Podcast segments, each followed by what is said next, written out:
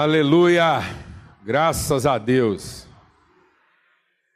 Muito bom estar aqui. Muita saudade. Duas semanas sem a gente encontrar. Né, a nossa viagem foi assim perfeita em todos os detalhes, em todos os detalhes. Foram é, quase 15 dias numa maratona. Na verdade, a gente viajou 13 dias, né? E numa maratona a gente era um grupo de seis rapazes, né? Eu era o único que tinha 57, os outros tudo tinha na faixa de 30. Então foi assim. Mas a, a nossa proposta era levar esses jovens a para exatamente ter uma, uma visão assim mais geral do que, que é a igreja, como que ela está, como é que ela acontece em outros contextos, quais são os desafios. E principalmente para falar de uma coisa que tem sido o nosso trabalho aqui, tem sido o nosso empenho. A gente está muito empenhado nisso. E a gente está vendo o quanto que isso é relevante como tema de discussão, como reflexão para a igreja no mundo todo, que é a questão da liderança jovem responsável. Como é que, onde foi que a gente perdeu né, o tom da missa? E onde é que foi que a gente perdeu a. O que a gente percebe que hoje é, não há uma, uma comunicação bem feita, muitas vezes, entre aqueles que são já de 40, 40 para cima, e aqueles que estão chegando aí na faixa dos 30. O que a gente percebe é que nós estamos cada dia mais convivendo com uma sociedade de crianças velhas e não de adultos jo jovens. Né? As crianças estão ficando velhas. Nós temos hoje gente com desejo, pensamento de criança com 50 anos de idade. O cara tem 50, vai chegar nos 60. Eu tenho encontrado uns meninos e umas meninas aí de 70 anos e que ainda pensa e quer como criança. Sendo que nós podíamos ter gente de 21, 22, pensando como adultos jovens, com vigor, com energia, com capacidade de transformação e responsáveis. Nós estamos vivendo uma sociedade hoje que acumula muita insatisfação, mas pouquíssima indignação. Quase todo mundo hoje sabe o que está errado. E que alguma coisa tem que ser feita. Mas a grande maioria das pessoas não quer se responsabilizar por isso. Todo mundo sabe o que está errado, que alguma coisa tem que ser feita, e alguém tem que consertar isso para ficar bom para mim. Mas pouca gente hoje quer assumir a responsabilidade de encarar essas coisas e dizer: o problema é comigo, e eu vou me sacrificar, vou enfrentar esse problema para ficar bom para todo mundo. Não é verdade, amados? Então foi muito bom viajar com esses jovens responsáveis, todos eles estão engajados em projetos, encararam, resolveram fazer diferença, são bem jovens ainda e estão lá sendo agentes de transformação. Saíram da insatisfação para a indignação. E a gente fez uma maratona. A hora que eu voltei, eu nem acreditei que a gente deu conta, porque foram quatro países em praticamente 12 dias e a gente ainda viajou dentro do país, né? A gente esteve na, em Genebra, foi uma experiência fantástica. Conhecemos lá a igreja né, na sua proposta reformadora, porque Genebra foi o berço lá da reforma, não o berço, mas pelo menos a, a capital da reforma. E a gente falar né, de gente que não se contentou em ser insatisfeita, mas resolveu se indignar.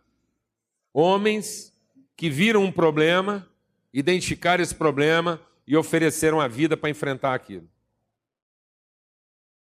E hoje a gente vai lá e vê o que, que aconteceu no mundo. Não tinham celular, não tinham rede social, não tinham Facebook, não tinham Twitter, não tinham WhatsApp. Era barco à vela, não tinha um telefone, não tinha nem telégrafo né? não tinha comunicação via, via satélite, GPS. Esses caras escreviam em com pena de ganso, estavam inventando ainda, querendo inventar prensa e revolucionar o mundo. Deixar um legado que até hoje faz diferença. A gente foi visitar o Museu da Reforma, e aí você vai descendo, descendo, descendo, chega numa sala lá embaixo, e é uma sala com monitores de televisão para tudo quanto é lado, mostrando cultos em todos os lugares do mundo. Para mostrar que alguns homens, mulheres, se reuniram e disseram: pode ser diferente. Não podemos nos conformar. Enfrentaram uma força imperial gigantesca. Mas deixaram um legado. Chegar lá naquela cidade que, que como berço da reforma, tinha uma, uma, uma palavra de paz e olhar lá e saber que hoje, bem ou mal, né, o Conselho das Nações Unidas está lá, é interessante. Como que a mente desses homens afetou a humanidade nessa proporção. E talvez as coisas só não estão ainda piores, porque mesmo não funcionando tão bem, ainda existe uma referência de consenso, de conselho, né, em que os interesses têm que se harmonizar. Amém, amados? Muito forte. Foi muito bom. Depois fomos para Polônia. Experiência, assim, punk, a Polônia. Muito doida. Já estamos agendados para março, lá no ano que vem. Queremos ficar lá. A gente está marcando lá de visitar três lugares diferentes no país para falar com liderança. Eu quero contar isso porque os irmãos investiram, oraram, abençoaram, a gente foi suprido em todas as coisas. Vou só chegar até na Polônia, depois não falo mais. A Polônia, para mim, foi um negócio assim, primeira vez que eu vou lá.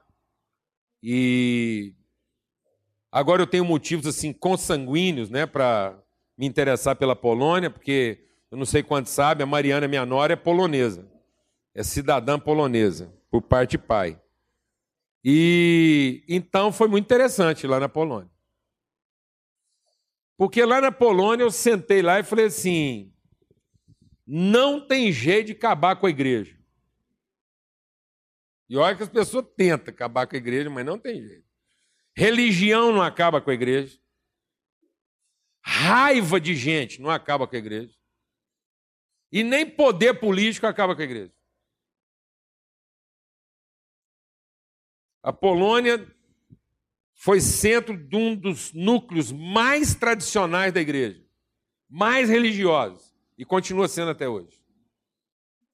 A igreja romana na Polônia é muito forte, excessivamente alta, eu não sei se tem jeito de ser excessivo nisso, mas altamente assim, mariólatra, forte, influente, organizada.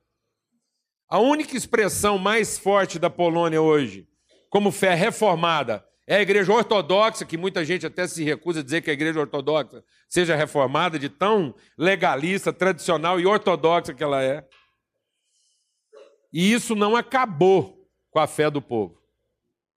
Uma igreja religiosa assim.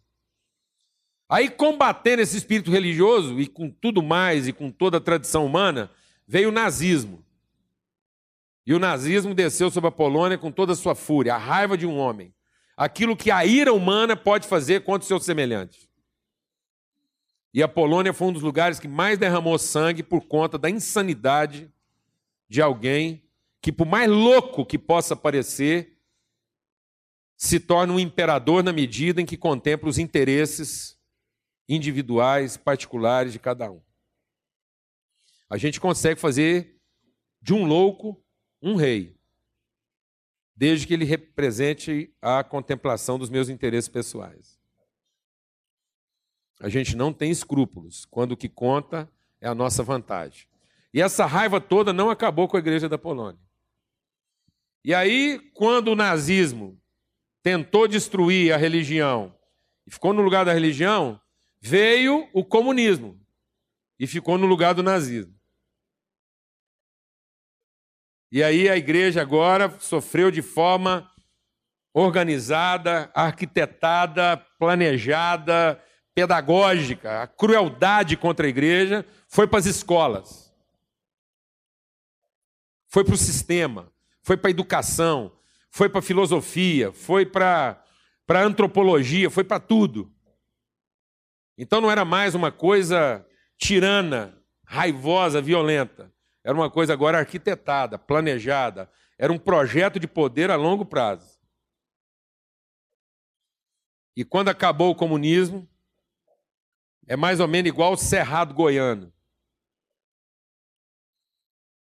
Chega mais ou menos assim setembro, você olha assim e fala, agora acabou tudo, isso aqui vai virar o Saara. É pó e areia e terra. O que não é pó é areia, o que não é areia é terra e acabou. Aí chuvisca à noite. E cinza. Aí chuvisca, dá um chuvisco de noite. E dois dias depois, aquilo está verde, florescendo. Eu fui lá ver o florescer da igreja na Polônia. Maravilhoso. Gente jovem, alegre, louvor, busca de Deus, com um detalhe: uma igreja órfã. Brotou do chão, nasceu porque a misericórdia de Deus é sobre a vida deles, mas eles não sabem direito a que família pertence. Estão sozinhos. Conversei com vários pastores na Polônia e eles disseram assim: ajuda a gente, a igreja da Polônia não tem pai. Nós precisamos de referência, de instrução, de orientação para saber como é que a gente vai. De gente que pega na nossa mão e nos ensina. Então, estou trazendo esse apelo aqui. Foi maravilhoso. Louvo a Deus por esse privilégio, por esse tempo lá. Né? E queria trazer esse testemunho. Se, se tem uma coisa que você não precisa se preocupar, é com aquilo de Deus que está na sua vida. Só se preocupa com aquilo que não é de Deus, tá bom? Amém? O que não é de Deus na sua vida, preocupa porque vai acabar mesmo e não vai sobrar nada. Mas o que for de Deus na sua vida, você não preocupa não, que nada pode acabar com isso. Glória a Deus. Aleluia. Né, você sentar numa mesa para almoçar lá na Polônia e encontrar com dois pastores jovens, um de 40 e poucos, outro de chegando aos 50. Um vindo da Croácia, o outro vindo da Crimeia.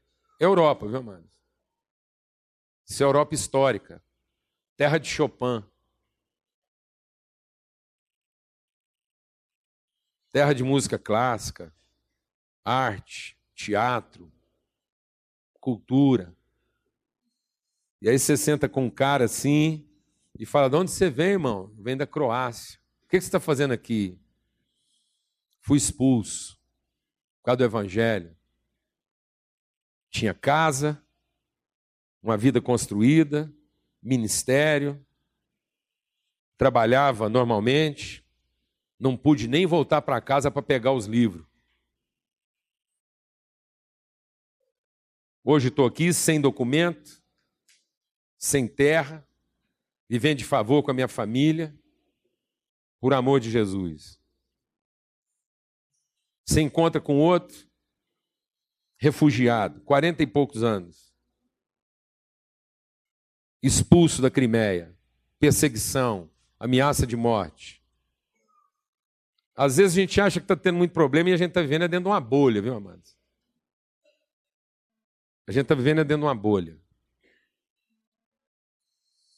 Chegamos em Portugal, encontramos um amigo nosso psicólogo, que foi levar um projeto de saúde mental na área de, no ambiente de trabalho, para apresentar na ONU.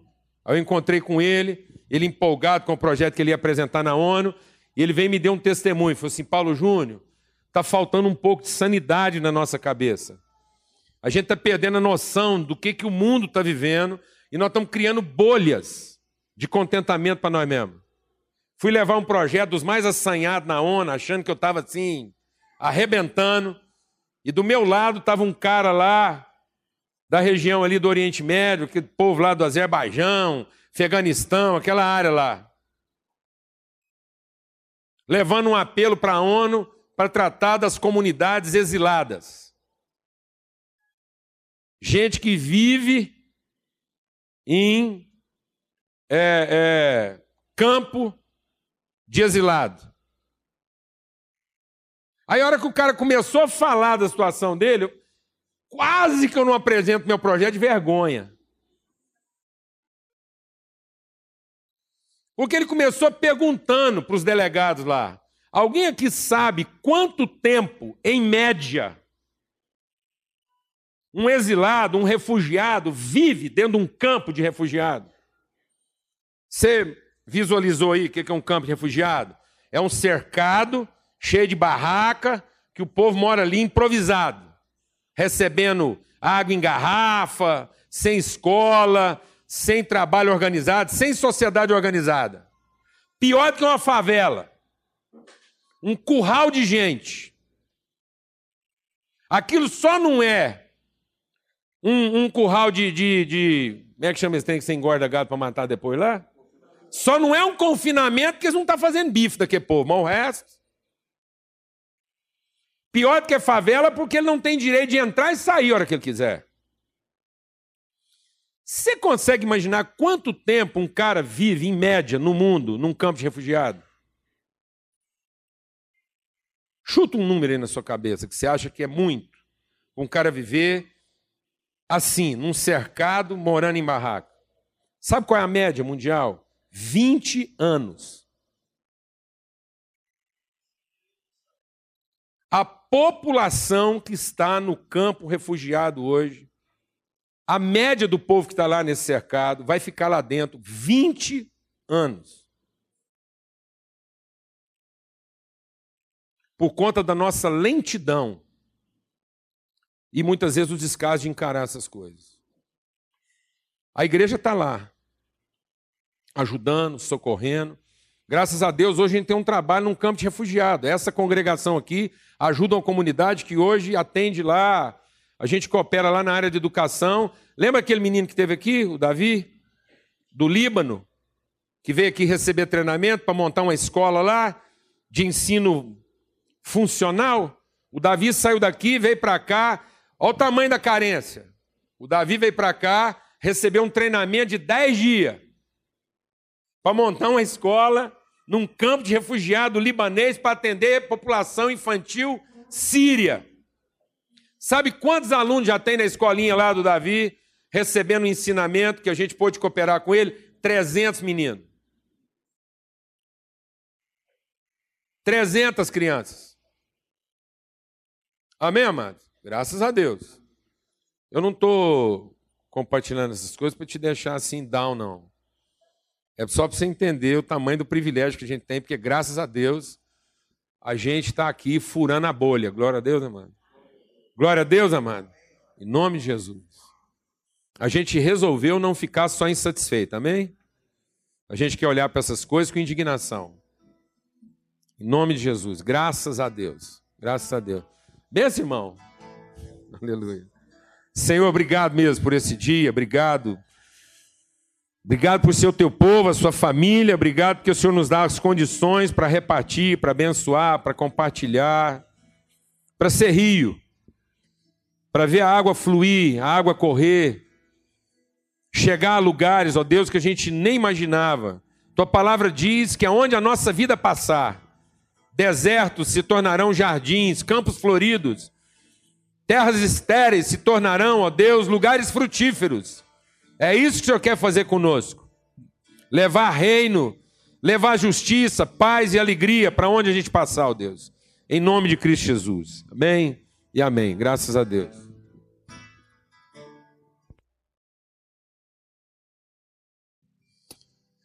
Aleluia, graças a Deus, bênção. Fica aí quietinho, não vamos cantar mais aqui.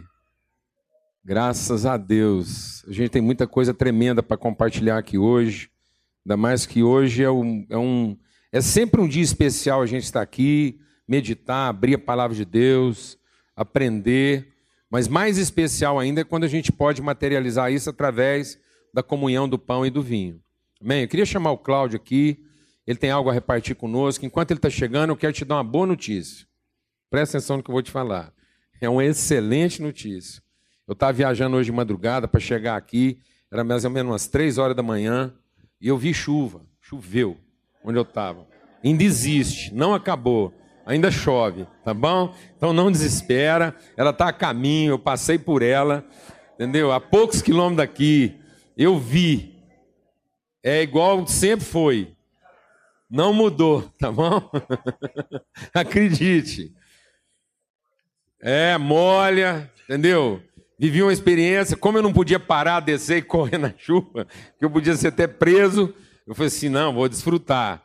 E até eu fiz uma coisa que se alguém visse, ia querer me internar. Toró caindo, eu de vida aberta, com o braço para fora, tomando a chuva que eu podia tomar, igual um menino.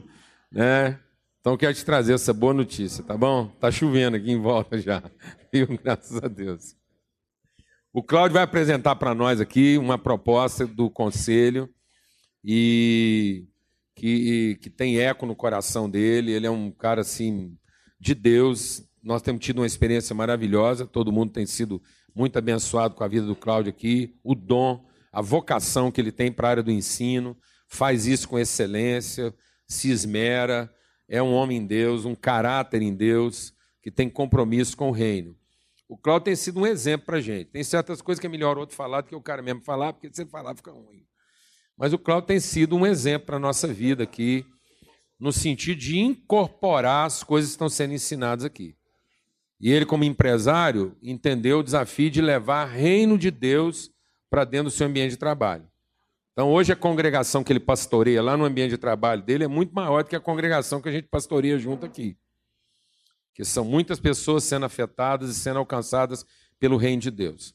O reino de Deus é paz, alegria e justiça. Né? É paz, justiça e alegria no Espírito Santo. E eu queria dar um testemunho. Recentemente, a, a Isto É, não é isso?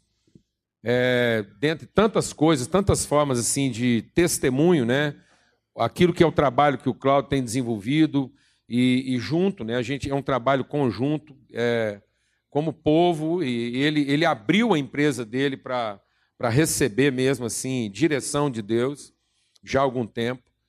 E isso tem repercutido no Brasil, na forma de prêmio, reconhecimento. Mais recentemente, a Isto É lançou um prêmio de reconhecimento no Brasil a respeito de empresa consciente identificando as, as melhores empresas no Brasil como é, ambiente de trabalho consciente. E a empresa do Cláudio, naquilo que é média empresa, não é isso?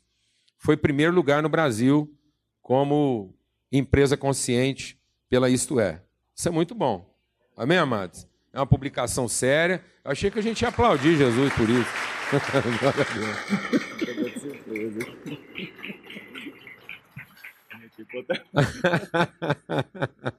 Se eu tivesse chamado ele para fazer isso, ele não vinha. Aí eu chamei ele para outra coisa, aproveitei e pá, peguei ele de surpresa. A gente está muito alegre, viu, Cláudio? Sim, com a sua vida.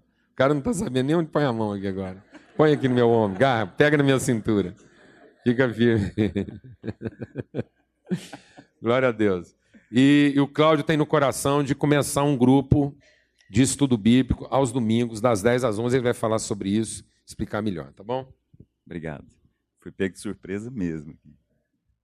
É, nós vamos começar no próximo domingo um, um pedido que algumas pessoas têm feito a nós no sentido de trabalhar mais próximo do que é uma sala de aula, mais próximo do que é uma, um estudo. Então nós vamos começar um estudo dirigido, nós vamos começar no próximo domingo, nós vamos utilizar a capela no período das 10 às 11. Então, pessoal que vem aqui é, para o culto das 11, se quiser chegar um pouco mais cedo, nós vamos começar fazendo um trabalho de sete domingos estudando o Velho Testamento, estabelecendo as plataformas mais importantes para a gente entender onde é que Davi está colocado. É na mesma época de Moisés, Abraão aparece aonde, Samuel e Saul estão em que lugar da Bíblia.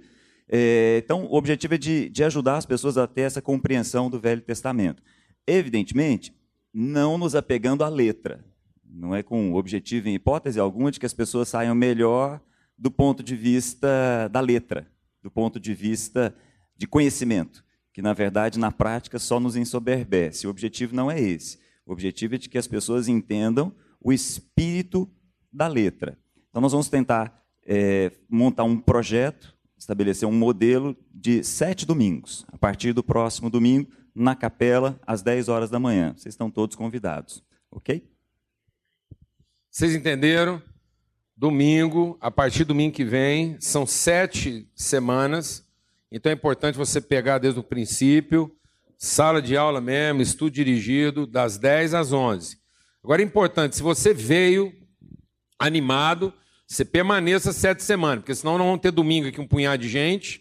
Aí quem às vezes teria interesse vai chegar lá, não cabe, vai ter que ficar para a próxima, e depois a pessoa desanima, ela ocupou o lugar às vezes de alguém que queria levar aquilo até o fim. Tá ok? Nós não temos capacidade lá mais do que umas 90 e poucas pessoas. Se a procura for muita, a gente inverte. A gente né, reúne lá e deixa a sala de aula aqui, viu, Cláudio? Porque eu acho que o interesse vai ser grande e a gente vai repetir isso aí é, outras semanas. Tá ok? Glória a Deus. Amém? Senhor, obrigado pela vida desses homens, pelo privilégio, Senhor, e, e ó Deus, obrigado pelos recursos que o Senhor tem dado e as condições da gente fazer esse trabalho. No nome de Cristo Jesus. Amém. Ô, Enzo, vamos cantar de novo aquela música lá da Rosa, que você, na primeira reunião, você falou que ela era melancólica. Eu não achei, não, achei ela assim, romântica. é pelo seguinte, eu vou explicar por quê, porque às vezes o cara fala assim, rapaz, o culto hoje está atrasado, que hora vai começar essa pregação? Quer te falar que começou mais ou menos 11 10 Para quem chegou depois. Amém? É... Por que, que eu estou pedindo essa música? Porque, amados, o que a gente quer compartilhar aqui, cada vez que a gente se encontra, é algo que transforme o nosso entendimento. A gente precisa entender a salvação na perspectiva da transformação do entendimento e não na mudança das circunstâncias. Às vezes a gente acha que Jesus é o nosso Salvador porque ele tem um guindaste chamado livra problema, né? Então eu oro, Jesus vai lá e pega o guindaste dele, me pinça da minha dificuldade. E aí, agora o problema ficou maior, né? Porque o único que podia resolver ele foi tirar de lá. Agora as trevas não têm mais salvação, porque a luz foi tirada dela. Não, amados, Deus não tira a luz do meio das trevas, Deus dissipa as trevas, colocando nela luz. Nós somos a luz desse mundo. Nós somos, nós somos a salvação desse mundo. Ninguém precisa ter medo de falar isso como quem está cometendo um sacrilégio. Não, nós somos o corpo de Cristo na terra. Nós somos os representantes de toda a vontade de Deus estabelecida na eternidade para todo homem. A vontade eterna de Deus pode ser manifesta através da nossa vida. E isso é que é salvação. Salvação é eu deixar de pensar como uma pessoa natural. Salvação é eu deixar de pensar como um homem que corre atrás apenas das suas necessidades e dos seus interesses e começar a pensar como um filho de Deus. Jesus é o meu Salvador porque ele me apresentou luz, ele iluminou meu entendimento. Ele me revelou quem eu era. Desgraçadamente, durante muito tempo a igreja tem falado de salvação como uma coisa de juízo e não de justiça. A gente fala de salvação como de um Deus que quer fazer juízo. Deus não quer fazer juízo, mas Deus quer fazer justiça. Deus está adiando o juízo para trazer justiça. Juízo é a premiação de merecedores, é a contemplação da ação correta. Se Deus fizesse juízo, condenaria a todos. Mas porque Deus resiste em fazer juízo, para fazer justiça, todos podem se salvar. Porque justiça é quando você abre mão de exercer o direito para compartilhar esse direito com aqueles que não têm. Isso é justiça. E isso está travado na nossa cabeça. Isso é tão grave na nossa cabeça que quando a gente quer assustar alguém e ameaçar ele para ir para o inferno, quando a gente percebe que às vezes falar da bondade, do amor não está adiantando, você fala, tem que passar um susto nesse cara. Aí você vira para ele e fala assim: Ó, oh, companheiro, Deus é amor, mas também é justiça. Não, se você quer assustar alguém, não fala que Deus é justiça. Fala que Deus é juízo.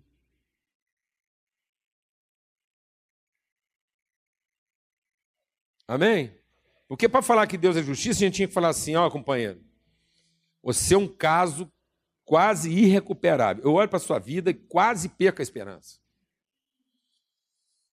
E vou te falar uma coisa: Deus é justiça, viu, companheiro? Porque Ele é Deus de amor. que não fosse a justiça de Deus, você estava era frito.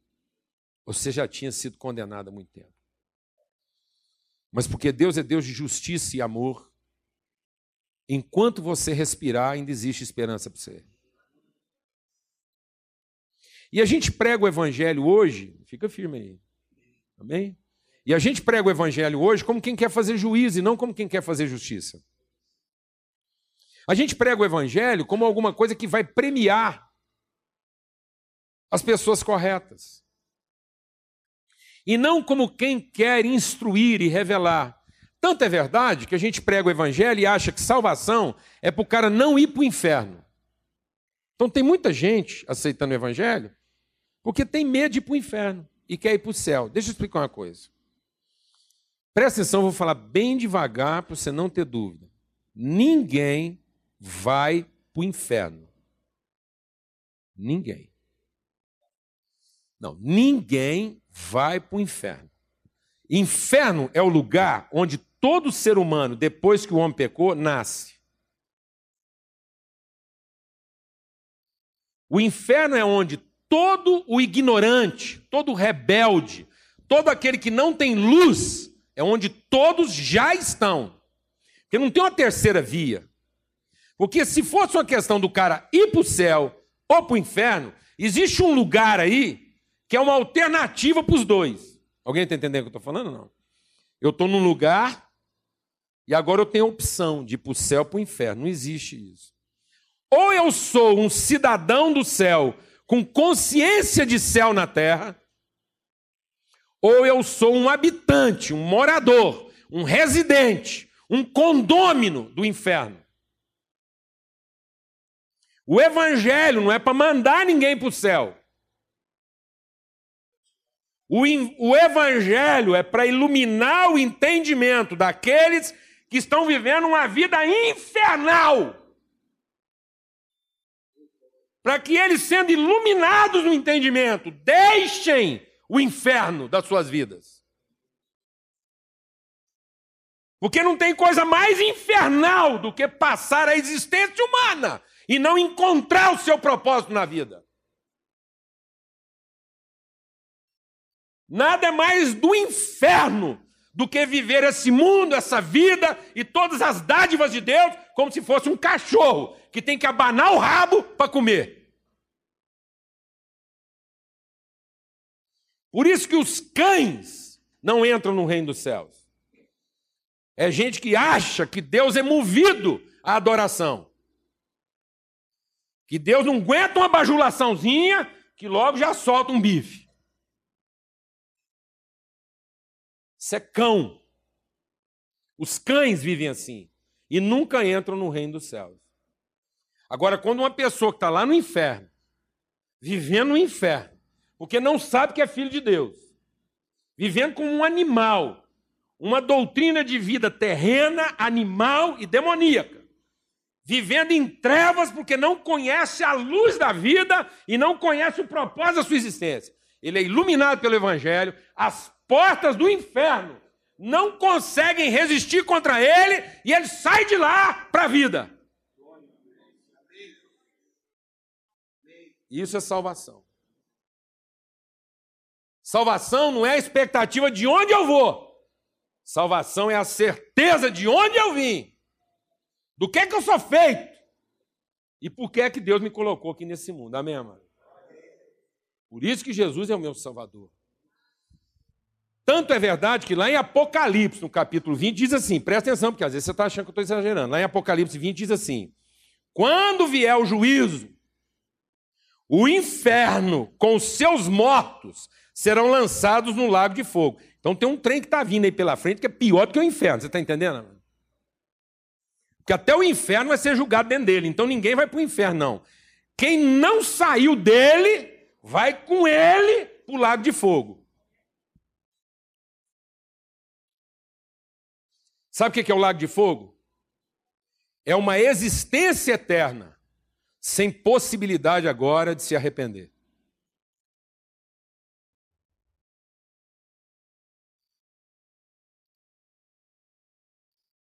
Você sabe o que é uma condenação eterna, amado? Não é o cara ser amaldiçoado. Vou te falar o que é. Porque tem gente que acha que Deus vai amaldiçoar a gente. Deus é abençoador. A condenação eterna é o seguinte: é a pessoa entrar agora numa condição em que ele não pode mais ser instrumento de bênção, revelação e conhecimento. Ele está condenado a conviver eternamente como escravo da sua rebeldia e da sua ignorância. Não há mais esperança para essa pessoa. Então aproveita enquanto ainda há esperança. E sai do inferno. Se há alguém que ainda está no inferno aqui, sai dele. Amém? Olha para Jesus e veja que ele se sacrificou para te dar vida, para iluminar, para transformar seu entendimento, para fazer de você uma pessoa que tem história. Amém? Que conta uma história. Amém?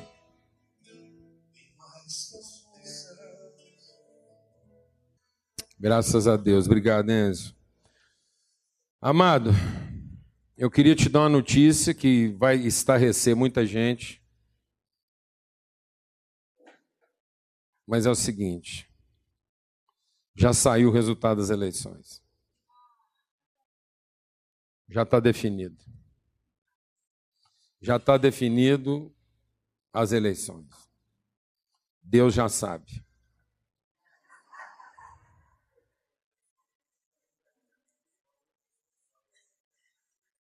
As urnas já foram abertas, a informação já vazou. Quem? Ele já sabe. Já está definido. Não tem mais volta. Deus sabe. Sabe, irmãos, essa, essa compreensão de salvação tem que ser transformada na nossa vida. O homem está vivendo a vida na perspectiva do objetivo, do desejo, na perspectiva do interesse, da necessidade, e não na perspectiva do destino, do propósito, da natureza, da vocação. A vida não é para ser vivida na perspectiva da mera satisfação da necessidade, dos interesses e do desejo. A vida é para ser vivida, a vida só pode ser vivida na sua plenitude, naquilo que contempla o propósito da existência humana, da vocação eterna e divina de Deus para cada um de nós. Que quando a gente fala da vontade de Deus, não é uma vontade cruel, não é uma vontade despótica.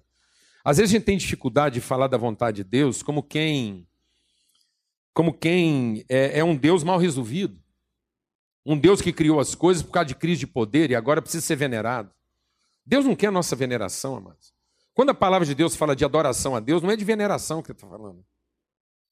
Não é dessa babação da gente ficar aqui pensando que alguns poucos louvores nossos vão sensibilizar o coração dele. A coisa vai muito além disso. Glorificar a Deus é viver uma vida na sua plenitude, na sua coerência. Sabe o que é glorificar a Deus, amados? É uma goiabeira produzir a melhor goiaba do mundo e encantar as pessoas e todo mundo que come daquilo e fica tão satisfeito, tão pleno e, e, e saboreia aquela goiaba em todos os seus tons e nuances e, e cheiro e sabor e cor que enche a vida dele de significado. Você entendeu isso, amor? Isso é que é glorificar a Deus. Glorificar a Deus em uma criança, que quando eu falo de goiaba é porque eu lembro bem, amor. A gente esperando o tempo das goiabas. No cerrado, subir, a árvore mais deliciosa de subir. Uma goiabeira foi feita para subir, irmão. Não é? Aquilo é liso. Os galhos é tudo no jeitinho. Não é? Hã? Não, aquilo é fantástico. Além de ser bom demais para subir, e o fruto era gostoso, maravilhoso, ainda dá para fazer forquilha de xilingue. Olha, pensa uma árvore perfeita. Que rolavam as goiabas, ainda rolavam umas rolinhas, umas pombinhas, com o produto secundário da goiabeira. Não é verdade? Aquilo beirava a perfeição, a goiabeira, porque era menino. Não é? Fantástico aquilo. Quem nunca tomou um, um, um tapa de uma goiabeira endemoniada. Porque tinha umas endemoniadas. tinha umas possessas. Agora, pensa a frustração do cara que sobe lá.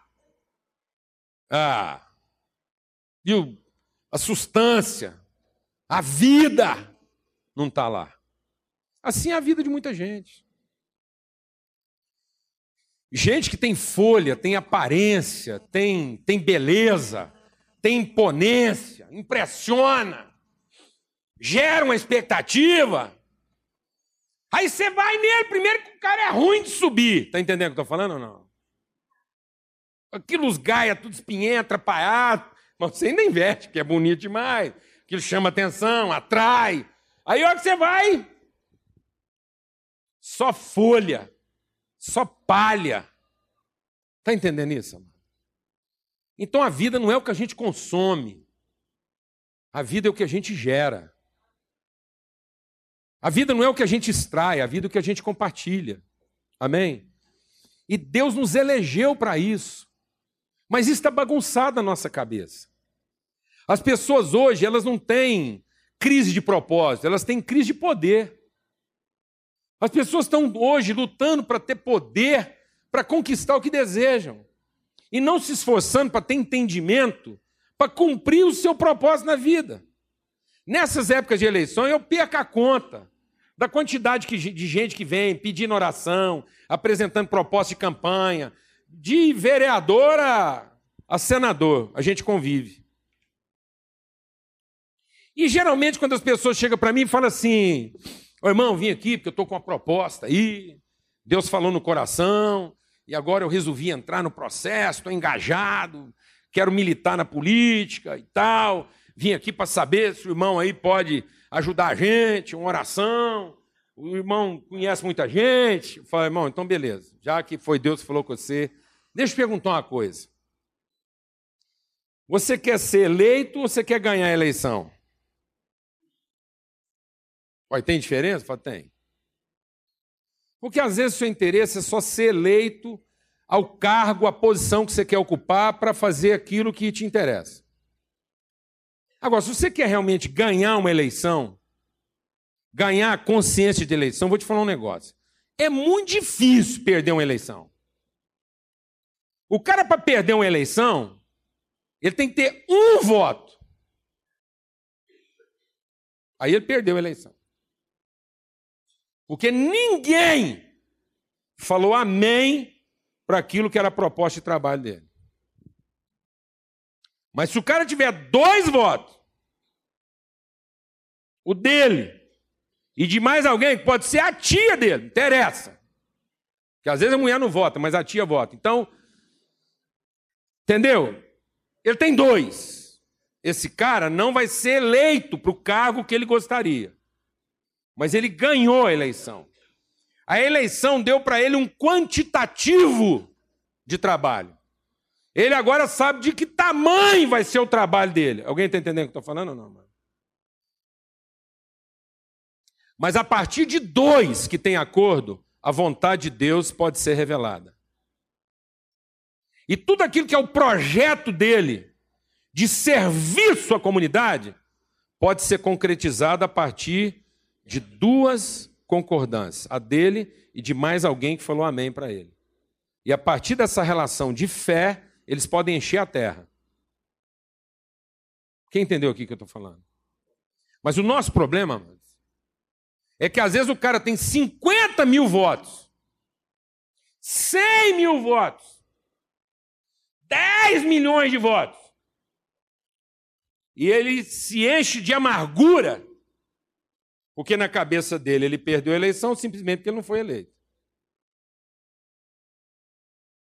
E aí ele vai ficar três anos e meio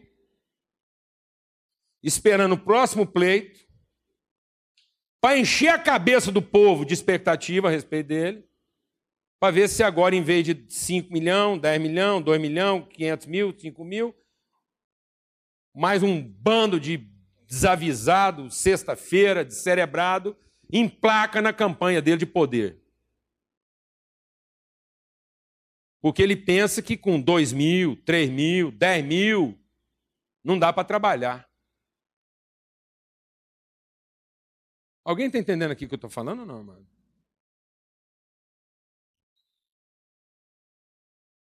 Então, se a pessoa entra num pleito e alguém falou amém para ele, ele se torna responsável por essa pessoa. Ele já tem muito trabalho para fazer. Glória a Deus, amado. Glória a Deus, amado. É isso que nós precisamos entender. Nós ganhamos uma eleição.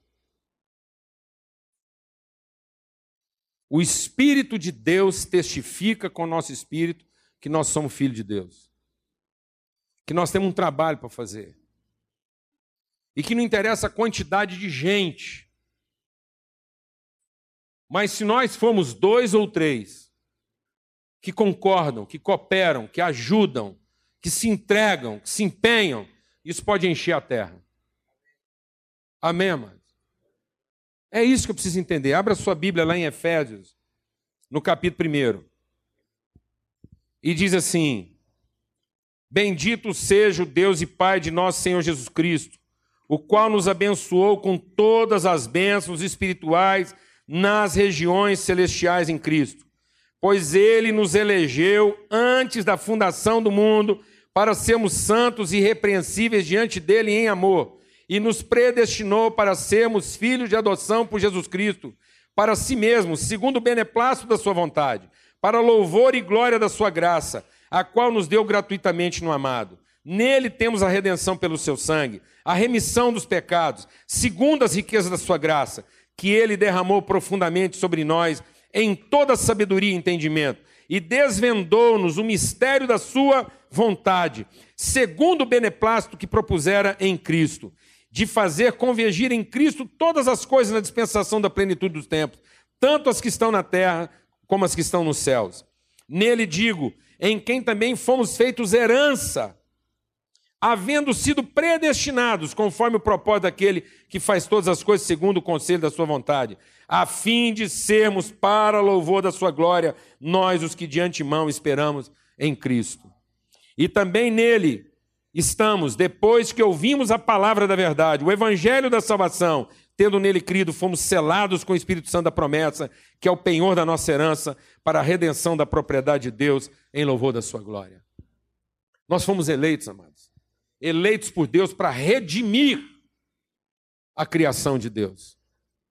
Nós somos, nós não temos que ficar aqui lamentando, nós não temos que esperar posições de poder.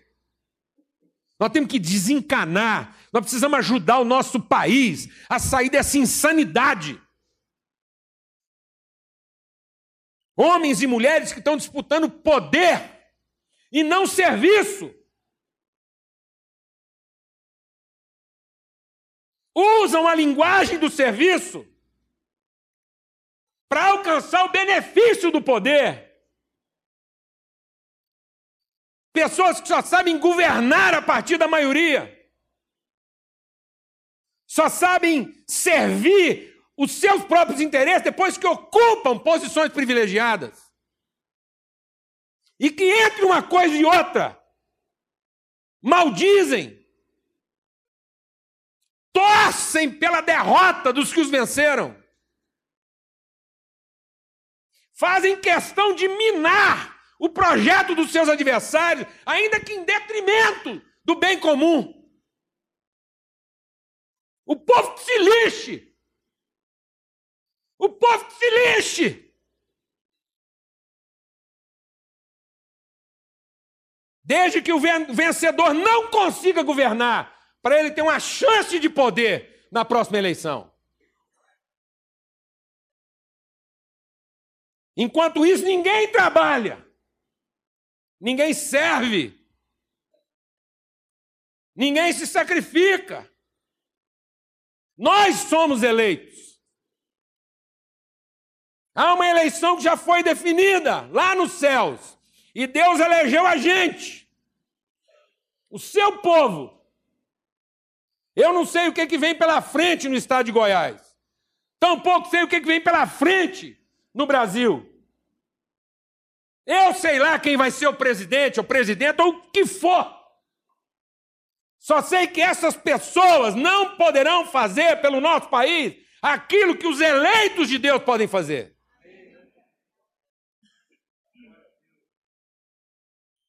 Você está entendendo isso, meu irmão? Nós já temos uma comissão, nós já temos um chamado, nós temos um propósito para cumprir. É triste ver gente usando o evangelho para se embandeirar em disputas de poder. Alguém está entendendo o que eu estou falando ou não?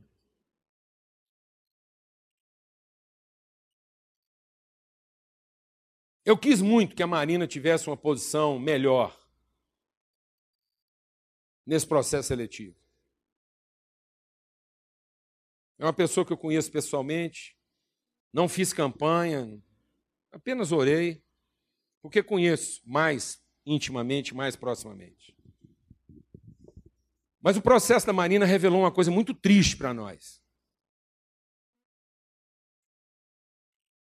O fato de que ela teve exatamente a mesma quantidade de votos que ela teve há quatro anos atrás.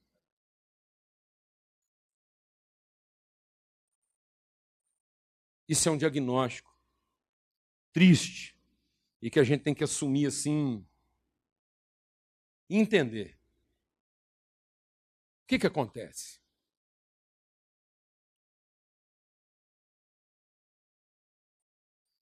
Independente de ser cristão, não ser cristão, o que for, mas é interessante a gente avaliar isso. Por que, que 20 milhões de pessoas continuam 20 milhões de pessoas?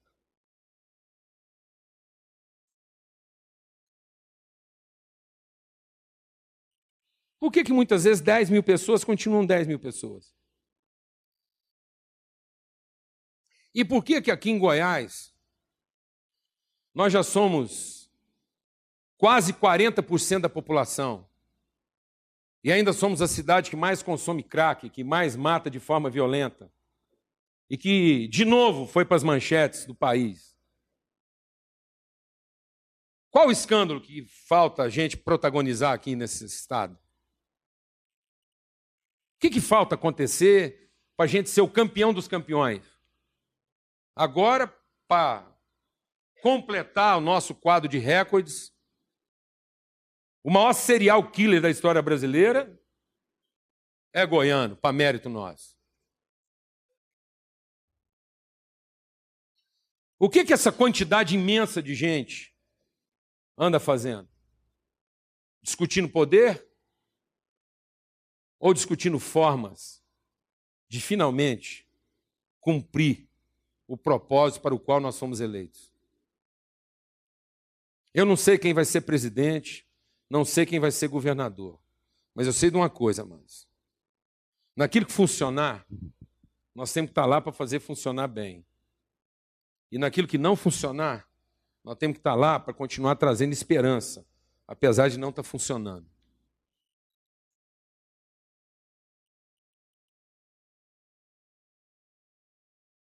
Está me entendendo isso?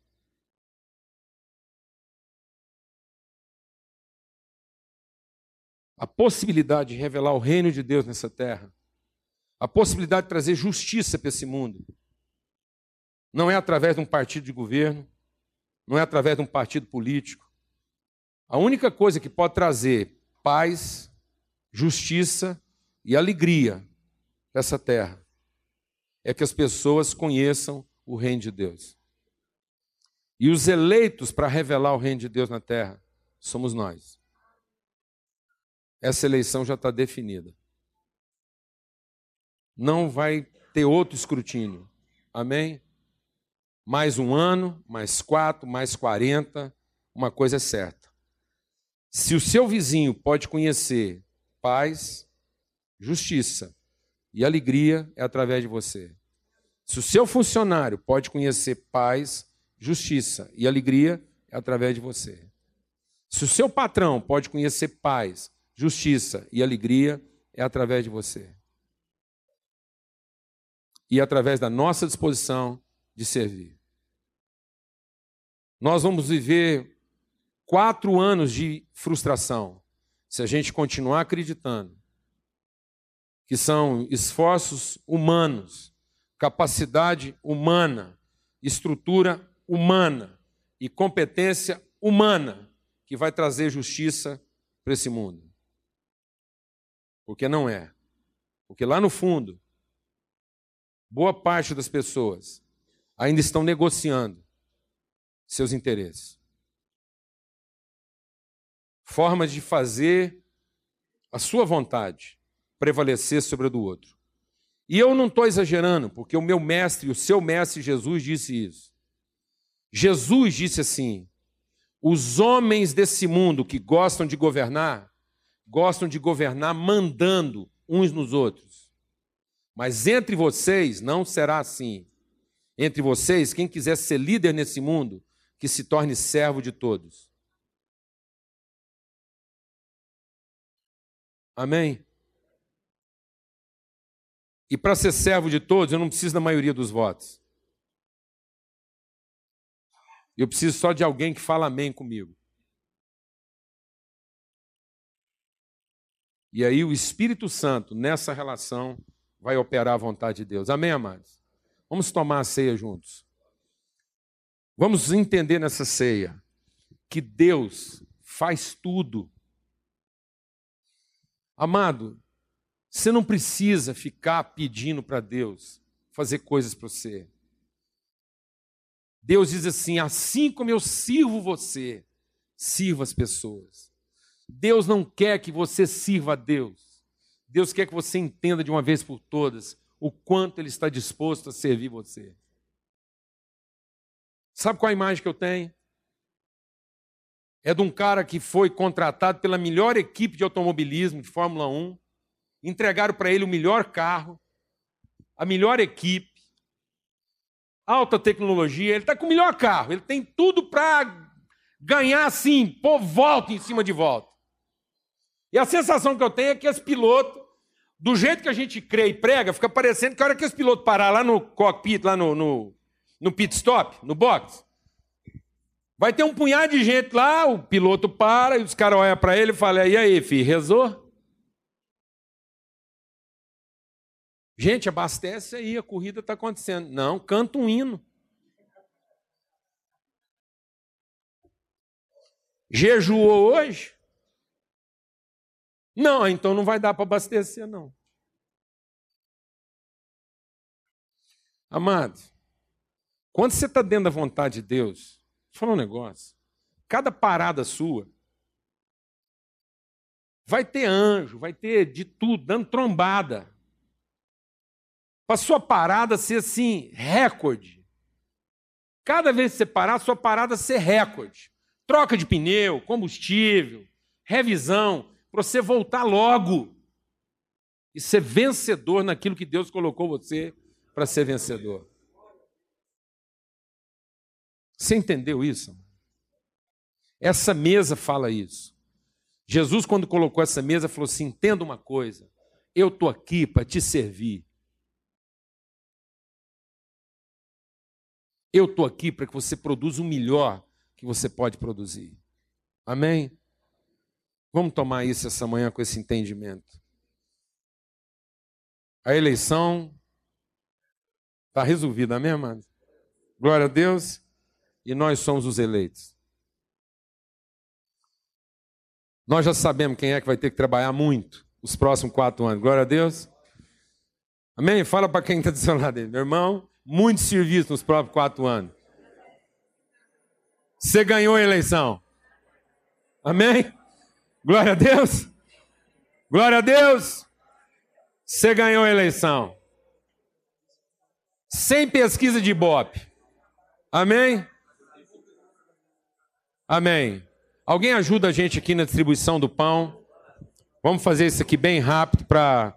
E você recebe o pão, ajuda aí também para a gente ser bem rápido e não atrasar mais. Mas não rápido a ponto de ser apressado, rápido a ponto de ser eficiente. Amém? Beleza. Vamos passando aí, você pega mais de um, já reparte aí com quem pode. Amém? Amém. Esse é o meu pão que é partido por amor de vocês, diz Jesus. Façam isso todas as vezes que vocês comerem, repartam com gratidão, com alegria. Vamos repartir o pão uns com os outros, abençoar a vida uns dos outros. Amém. Graças a Deus.